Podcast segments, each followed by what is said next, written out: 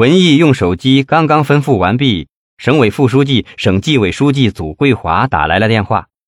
祖桂华的语气近乎急切地说：“文艺同志，你在哪？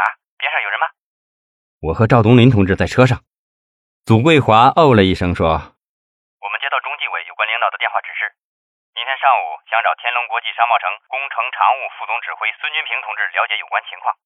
你连夜通知他本人，记住要在绝对保密的情况下通知。”文艺不禁一怔，中纪委找孙君平，连夜通知，绝对保密。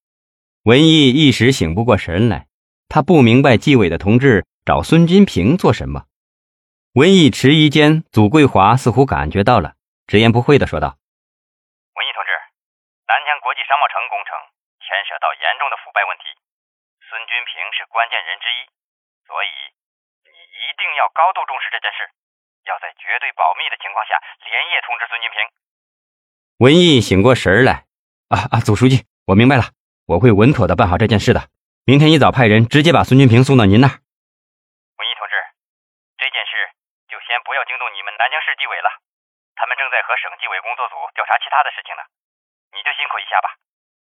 文艺已经听出祖桂华的话里话，他已经敏感地察觉到市委副书记、纪委书记张定国已经失去了省纪委的信任。他连连点头：“好的，我一定办好，一定办稳妥。”挂了手机，车已经开到了市委大院。回到办公室，文艺马上打电话找来秘书季希杰：“小季，你马上用我的车把孙军平接过来，我要亲自和他谈一次话。”季希杰走出办公室，文艺一个人坐在靠背椅上，想着南疆最近发生的一些事情。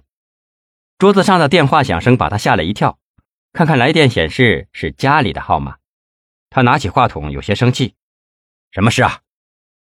夫人沈玲珑笑着说：“我可不是插你的岗，难道关心一下你就不行吗？”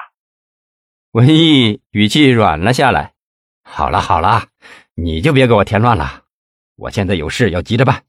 沈玲珑本想和他多聊几句，却被他打断，只好说：“好了好了，就这样吧。有空我再给你打电话。”搁下话筒，文艺心乱如麻。南疆最近发生的一些事让他太头痛了。就在几天前，他到省委参加一个会议时，省长马亚梅找他谈话，要他有回省里工作的准备。是平调还是提升？马省长没有讲明，而是用官场那种蒙太奇的手法，让他隐隐约约的感觉到南疆将要来临一场风暴，而这场风暴可能涉及一些省市要员。现在来看，这场风暴是说来就来了。文艺正想着心事，季希杰已经回来了。他近乎是跑步回来的，额头上还渗出细细的汗珠。文艺见他一个人进来，刚想开口问孙军平怎么没来，季希杰心急火燎地说：“文书记，不好了，孙军平疯了！今天下午突然间就精神失常了，他的家人已经把他送到了市第四人民医院。”文艺知道这市第四人民医院其实就是精神病医院，他吃了一惊：“孙军平怎么会疯掉的？你有没有做进一步的了解呀？”季希杰摇摇头，没有。我刚去他家里，他的爱人就哭哭啼啼的告诉我，他是刚刚从精神病院回来的，还说近一段时间孙军平经常睡不着觉，睡着了就做噩梦。